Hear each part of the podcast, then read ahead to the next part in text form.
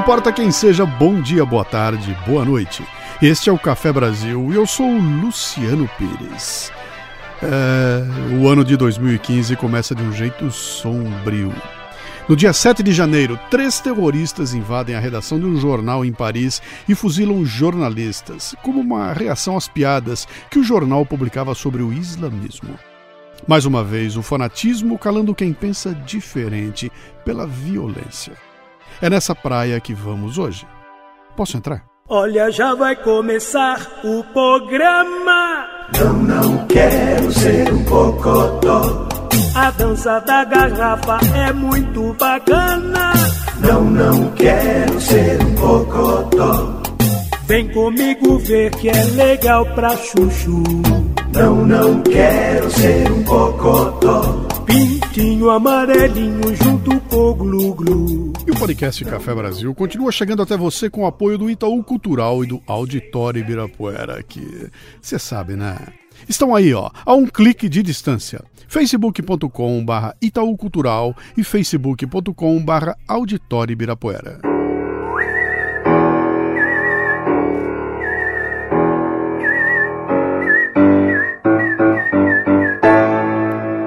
Quem ganhou um exemplar do meu livro Nós que Invertemos as Coisas, acompanhado do kit DKT, foi o Vanerlan, que comentou assim o programa Minha Ideia, Minha Obra. Bom dia, boa tarde, boa noite, meu companheiro de estrada Luciano Pires. Escuto você no meu trajeto de casa para o trabalho e vice-versa há muito tempo. Fico muito feliz em ver que primeiro você se posicionou politicamente. Depois mostrou que política não define caráter e sim opiniões. E agora você vem com o assunto defendendo o diferente de opinião. Quem está jogando a pedra na Geni não a conhece.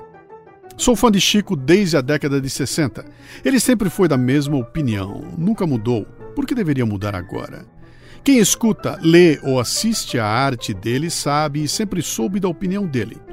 Também sou da mesma opinião sua, Luciano. Votei contra o PT e sou amigo de infância do prefeito daqui da cidade, que é do PT. Enquanto ficarmos discutindo quem deve mandar agora, não resolveremos nossos problemas enquanto país. Espero que essas pessoas que se julgam certas estejam fazendo a coisa certa, que é contribuir para que o país vire nação. Em todos os partidos tem honestos e desonestos, corruptos e corretos, ladrões e não ladrões. O importante é escolher as pessoas que são menos erradas, e para isso precisamos de um envolvimento consciente nos problemas do nosso país. Estamos assistindo um festival de corrupções que mancharam nossa reputação no mundo. E mesmo assim, elegemos calhordas e corruptos de todos os partidos. Devemos parar de olhar só para a nossa necessidade e olhar também para a necessidade do país. Luciano, mais uma vez te agradeço por levantar essas questões polêmicas que muitos procuram jogar para debaixo do tapete. Continue nos apresentando esses assuntos que nos divertem, advertem e nos chamam para reflexão. E diga a Cissa que gostei dela ter saído dos bastidores para contribuir. Finalmente, viva a diferença! Muito bem, Vanderlan, viva a diferença. Aliás, essa expressão é de origem francesa, sabia? Vive la différence. França, o palco da mais recente demonstração de intolerância à diferença. Uh, vamos nessa então. Arranjei uma namorada na banda do norte. A menina era de morte e era bonitinha. Me disse se quiser fazer amor com ela, você tem que arranjar também a camisinha. O Vanderlan ganhou o kit de produtos DKT com a marca Prudence.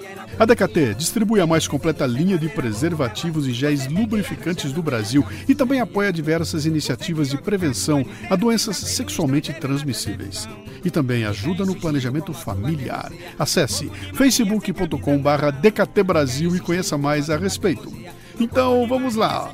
Na hora do amor, use Prudence. Não esqueça que a Nakata é a marca pioneira na fabricação de amortecedores pressurizados no Brasil. Você que tem mais, uh, digamos, experiência, certamente se lembra da tradicional linha HG, não é? Garantia de dois anos ou 50 mil quilômetros são algumas das vantagens que você leva com Nakata. E no canal da Nakata no YouTube, você tem dicas de manutenção e videocasts exclusivos com dicas de gestão, apresentados por quem? Por mim. Siga youtube.com barra componentes Nakata. Com Nakata, tudo fica mais azul. Enfants de la patrie, le jour de gloire est arrivé. Contre nous de la tyrannie, l'étendard sanglant élevé, l'étendard sanglant élevé. Entendez-vous dans les campagnes? Mugir ces féroces soldats Ils viennent jusque dans vos bras, égorger vos fils et vos compagnes. Aux armes, citoyens, formez vos bataillons, marchons, marchons, qu'un sang pur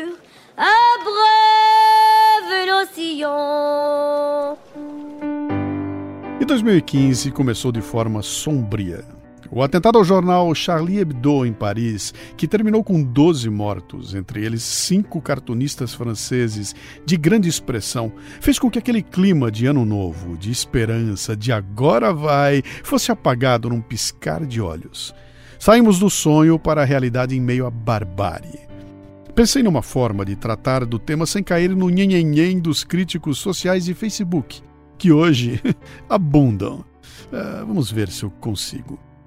Para mim é impossível imaginar que alguém possa perder a vida por manifestar a sua opinião, por mais imbecil, ofensiva, preconceituosa ou violenta que seja.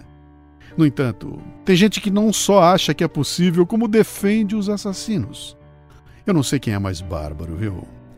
Opiniões devem ser combatidas com opiniões ou com a lei.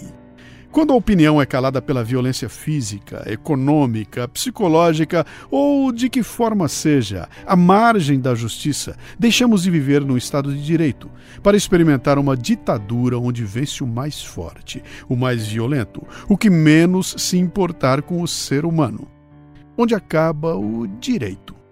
E veja que interessante, justamente por não aceitar essa violência que tolero o raciocínio idiota de gente que culpa as vítimas.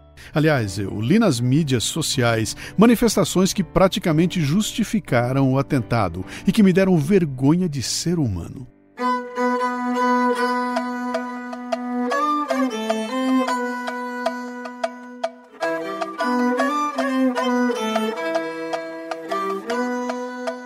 Muito bem, o tema de hoje é longo, complexo e provavelmente exigirá mais de um programa.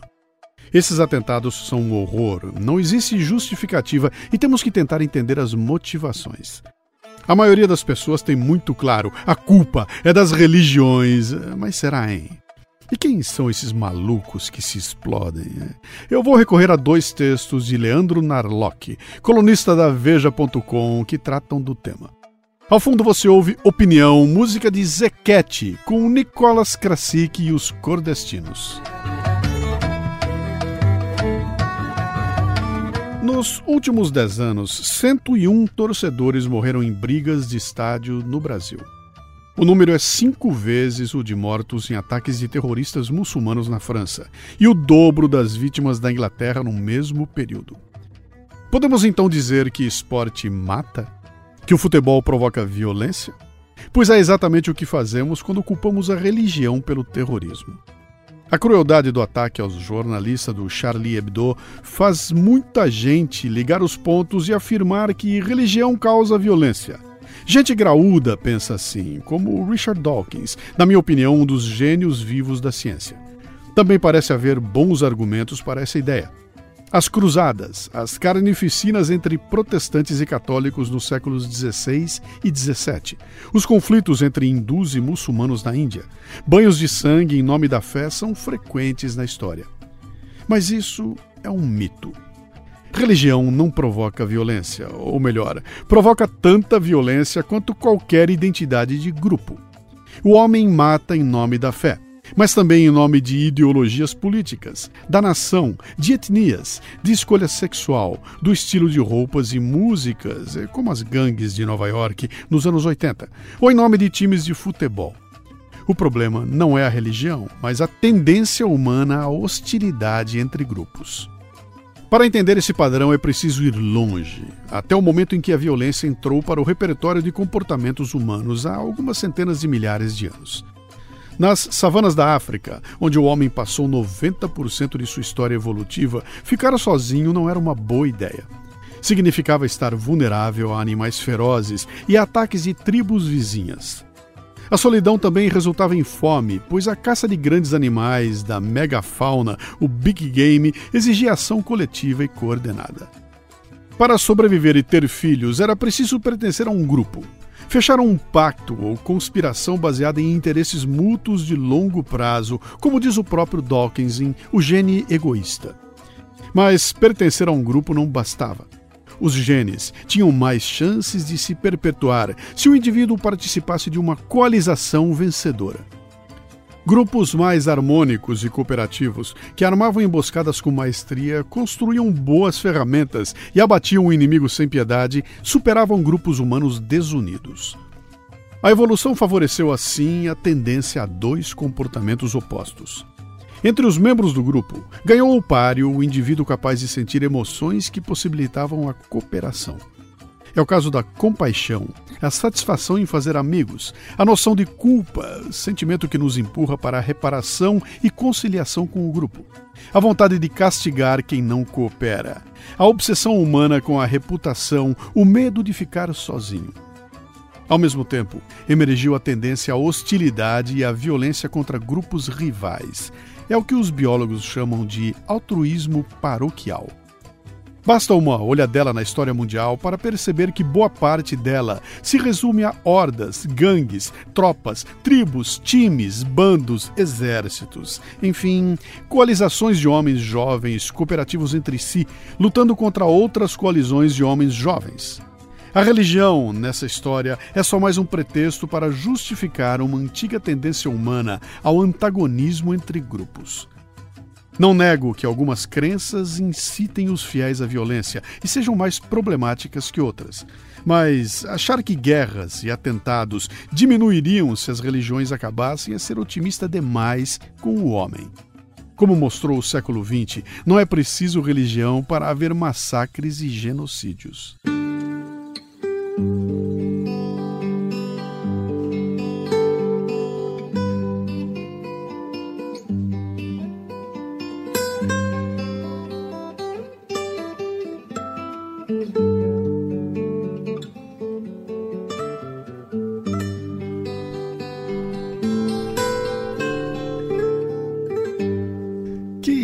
Interessante, não? O Leandro fala das tribos. Aqueles grupos tão necessários aos quais queremos pertencer. Quando fazemos parte de uma tribo, temos a sensação de pertencimento, de dividir um mesmo propósito, de proteção, de força. Tribos nos protegem, mas também agridem. Ou então usam de extremistas para suas operações violentas. Bem, no segundo texto, Leandro Narlock investiga o que move esses extremistas. Ouça. O que move extremistas a se vestirem com explosivos e apertarem o detonador no meio de dezenas de crianças inocentes, como fizeram numa escola do Paquistão? Terroristas e vítimas parecem concordar com a resposta: religião mais virgens. O objetivo seria espalhar o Islã a qualquer custo e vingar-se do Ocidente, com o benefício adicional de passar a eternidade no paraíso na companhia de 72 jovens intocadas. Para o psicólogo israelense Ariel Merari, que estuda o assunto há 30 anos, essa resposta não passa de um mito. Merari liderou o primeiro grupo de estudiosos com acesso a terroristas palestinos que tiveram um ataque suicida frustrado. Ou porque o equipamento não funcionou, ou porque foram presos antes de explodirem. Por meio de testes psicológicos e longas entrevistas, ele chegou a duas surpresas. A religião não é a principal motivação dos homens bomba. Os terroristas que se dispuseram ao suicídio não eram mais religiosos que os não suicidas, ou mesmo que a população palestina em geral. 80% deles se disseram moderadamente religiosos. Eram também mais escolarizados e ricos que a média da população. Com idade entre 15 e 23 anos, 53% tinham completado o ensino médio ou começado a faculdade, enquanto só 33% dos terroristas não suicidas estavam nesse nível de escolarização. Para 60% dos homens bomba, o ataque seria a primeira atividade violenta de resistência. A segunda surpresa: os homens bomba não buscam vingança. Nenhum dos terroristas entrevistados por Merari revelou ter decidido se tornar homem-bomba para vingar a morte de um parente ou conhecido. Todos os entrevistados tinham a mãe viva e 94% o pai. Só um terço deles lembrava de algum familiar distante morto nos conflitos com Israel. Se não lutam por vingança, nem por virgens do paraíso, o que então os homens bomba querem?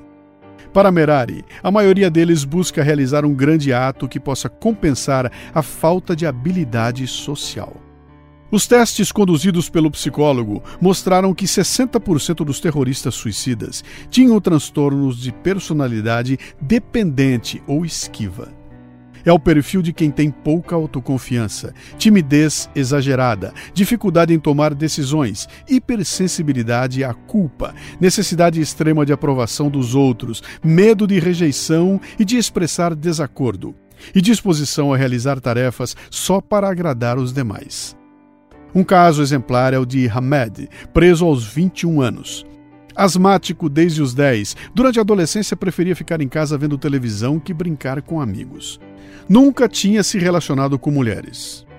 Conta o psicólogo que nos testes psicológicos, Hamed foi avaliado como uma personalidade esquiva.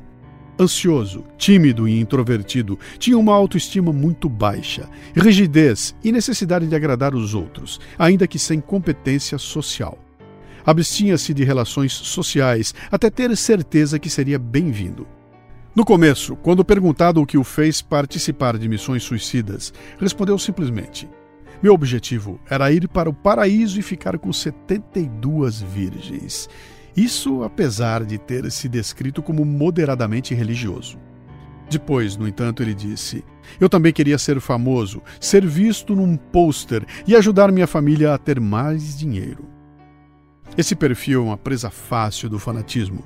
Jovens carentes por pertencer à elite de um grupo social são mais leais, dedicados e dispostos a se sacrificar em nome do grupo. O ataque daria a eles o ingresso ao clube exclusivo dos heróis suicidas, compensando uma vida de fracassos sociais e pouca visibilidade. Mais que uma ideologia maluca, o que motiva os homens bomba a cometer crimes tão absurdos é a necessidade de se sentirem especiais.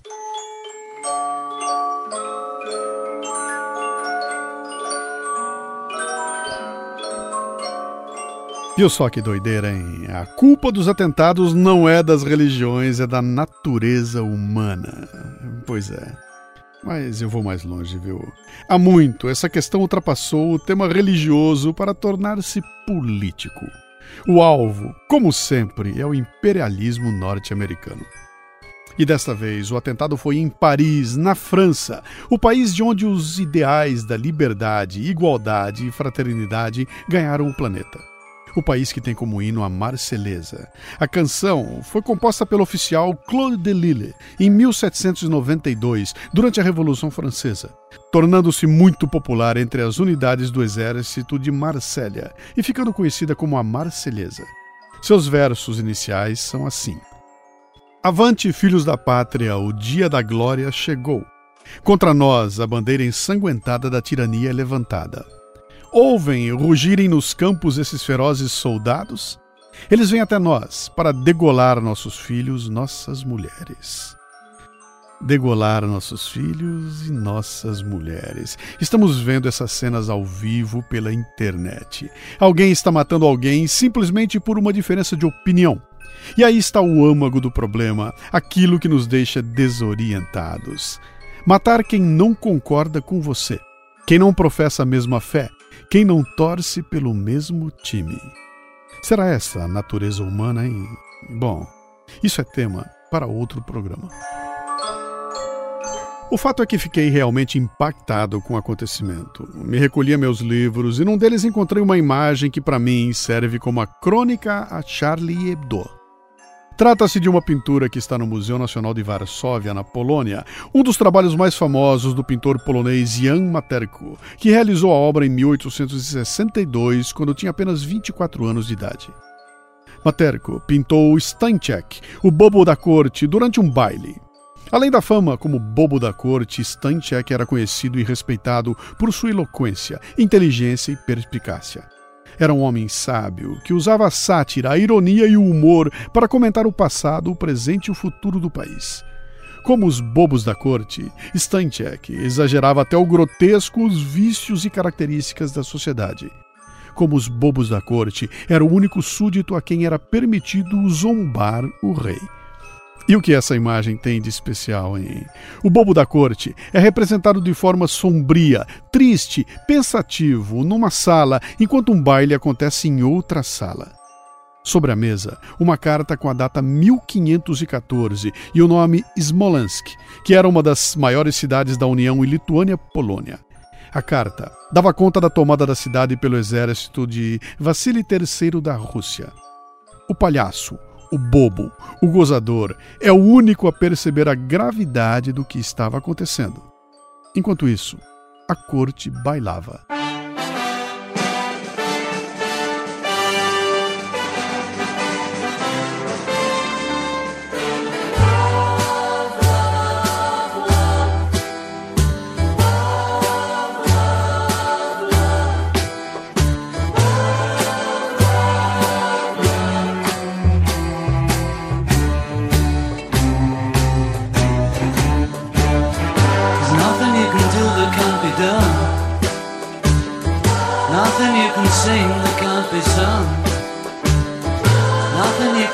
that you can learn how to play the game. It's easy. Nothing you can make that can't be made.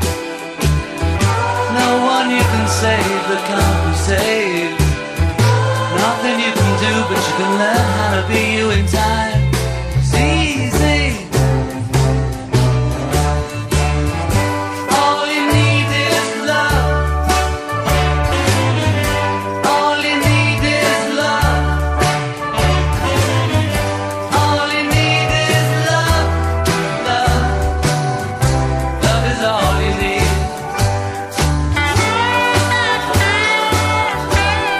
Assim então, ao som de All You Need Is Love com os Beatles, que vamos saindo de mansinho.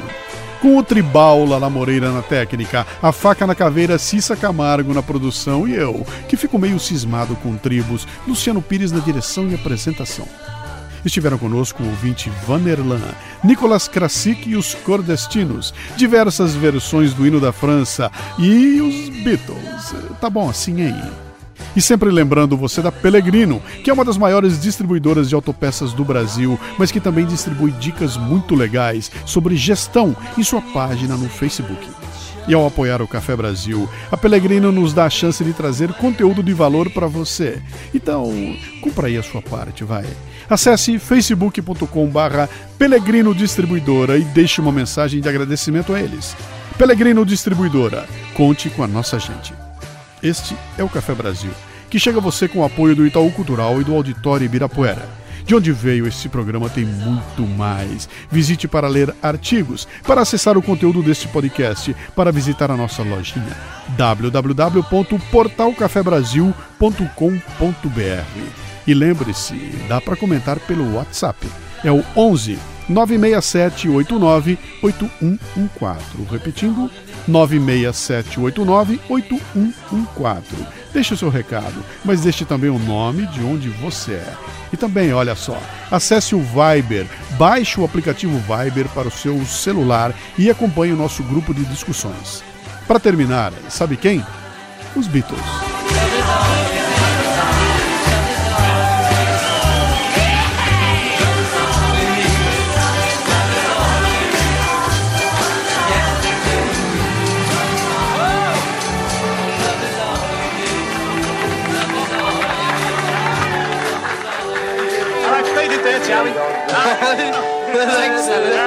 Okay, put the red lights off. This is Johnny Rhythm just saying good night to you all, and God bless.